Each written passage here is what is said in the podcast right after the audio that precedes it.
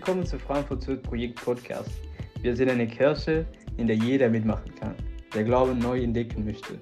Egal, woher er kommt oder wohin er geht. Wir sind eine Gemeinschaft, in der sich Kultur, Geschichten und Menschen treffen.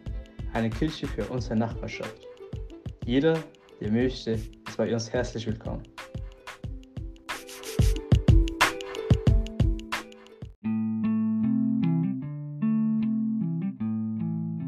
Jede gute Geschichte oder jede gute Film beginnt die Bibel mit einem großartigen Anfang, einem bedeutungsvollen Anfang.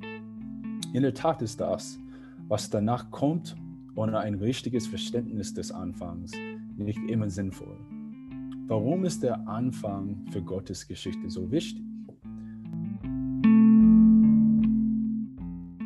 Schauen wir uns die erste Seite an, um das herauszufinden.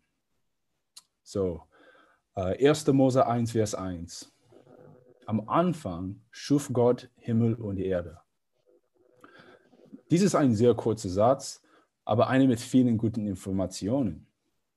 Der erste Satz am Anfang zeigt, dass alles einen Anfang hatte.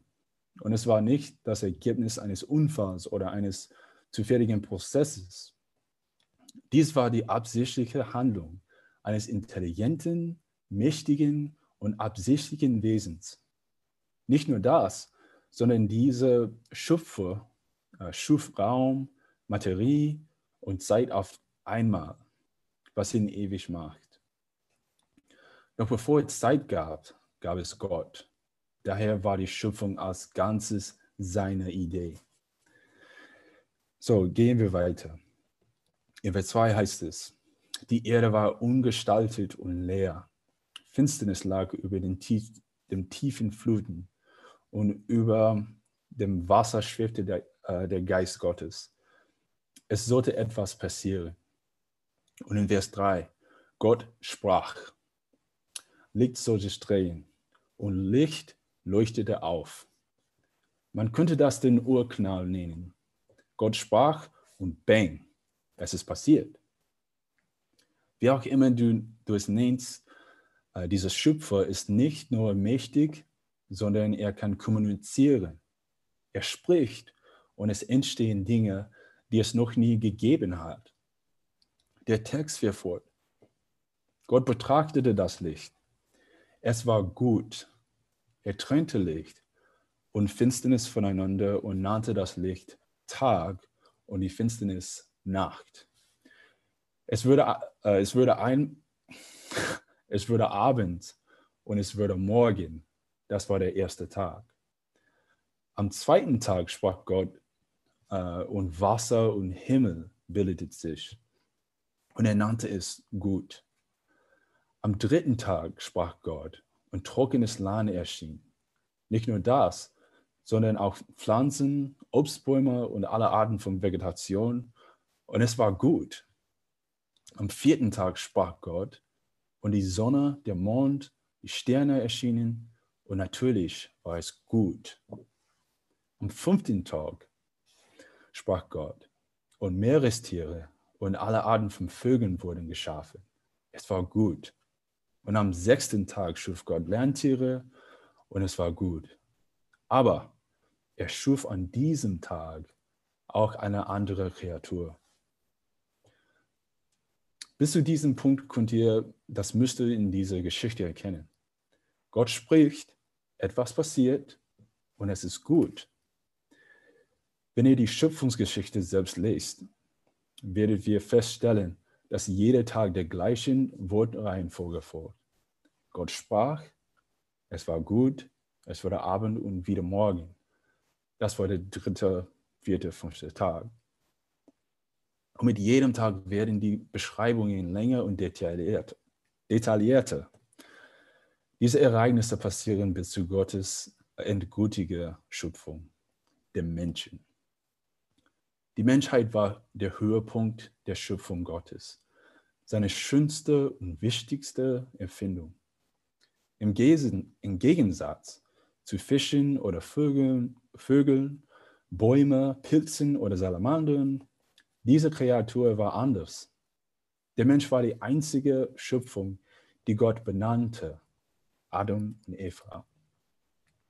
Sie waren die einzigen äh, Schöpfungen, die Gott als sehr gut und vor allem als das Einzige bezeichnete, was Gott nach seinem Bild schuf. Was das bedeutet ist, Mann und Frau erhielten Autorität.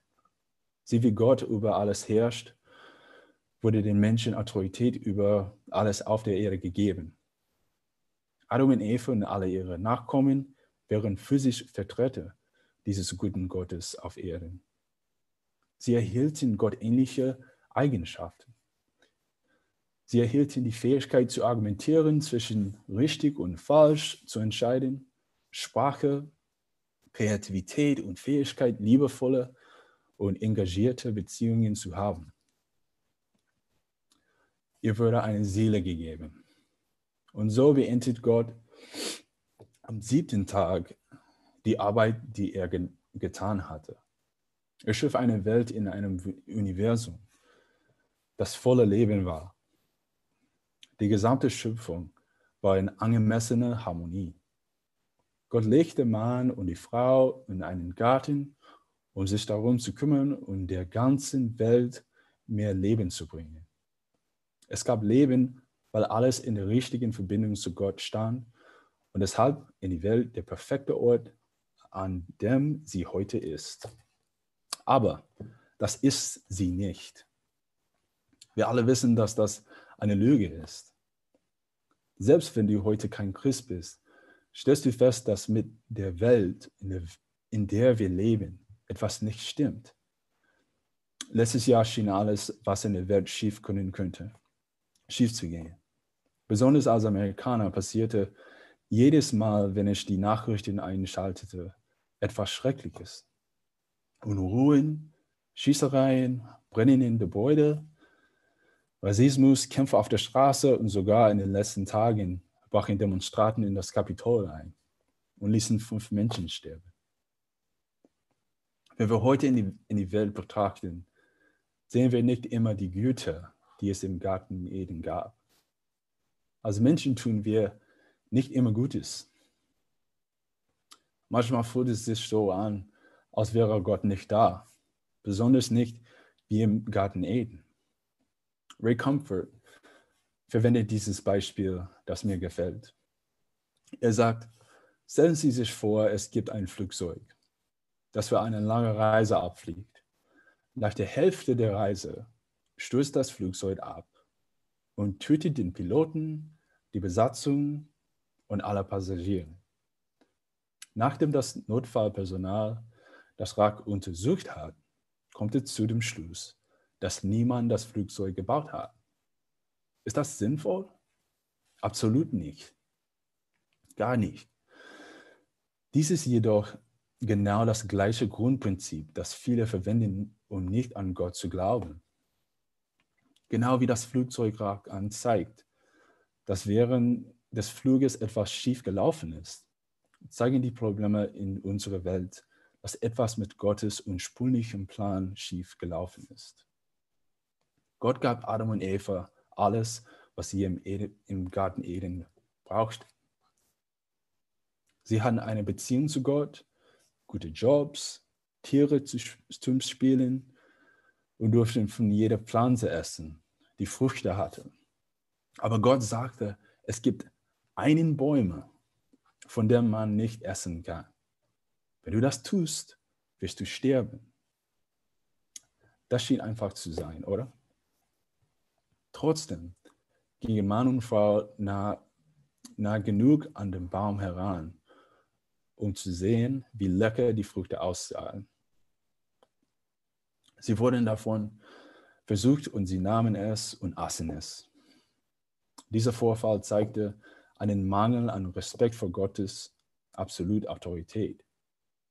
Sie rebellierten gegen den Gott, der sie geschaffen hatte.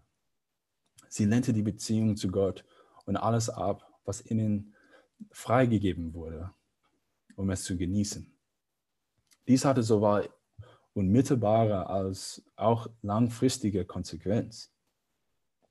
Die schlechte Nachricht ist, dass wir, weil wir Nachkommen von Adam und Eva sind, genauso wie sie Schuld haben.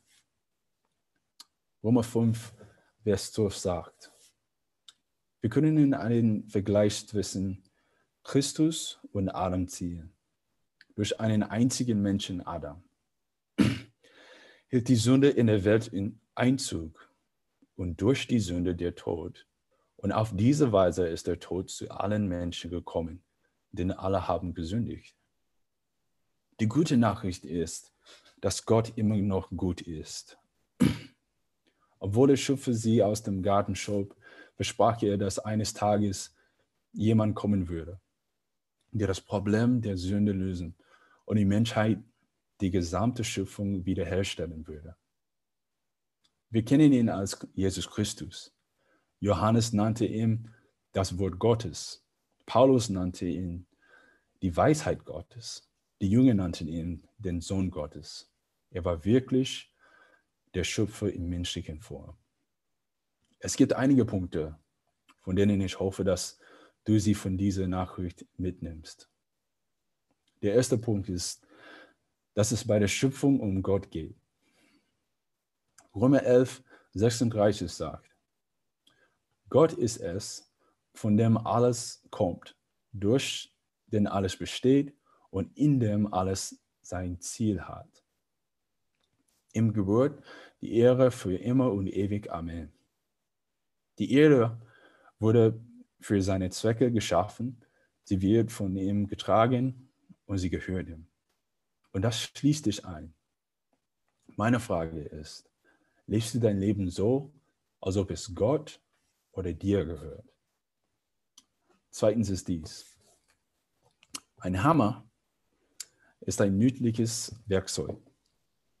Es kann verwendet werden, um Nägel im Holz zu hämmern oder herauszunehmen.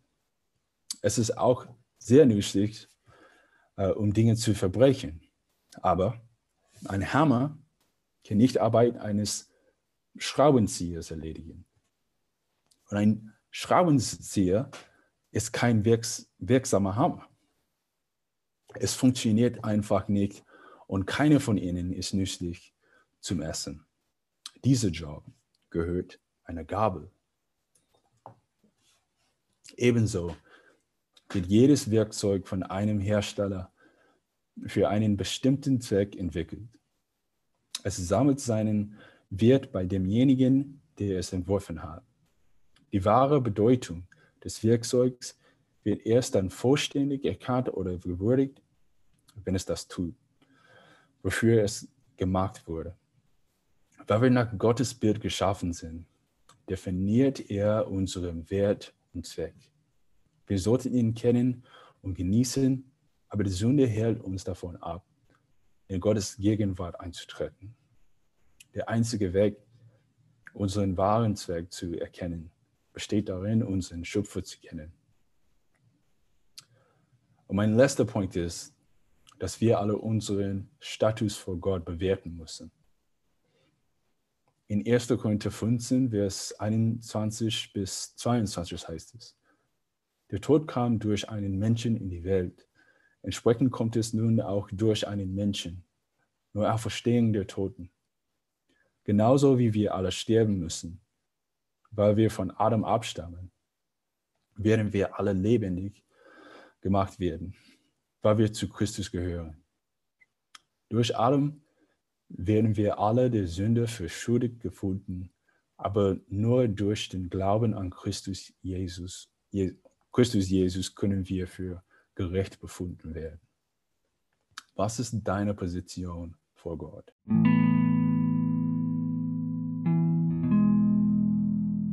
Also nach, nachdem ihr den Anfang der Geschichte kennt, hoffen wir, dass ihr nächste Woche wiederkommt, um mehr über Gottes Geschichte zu erfahren.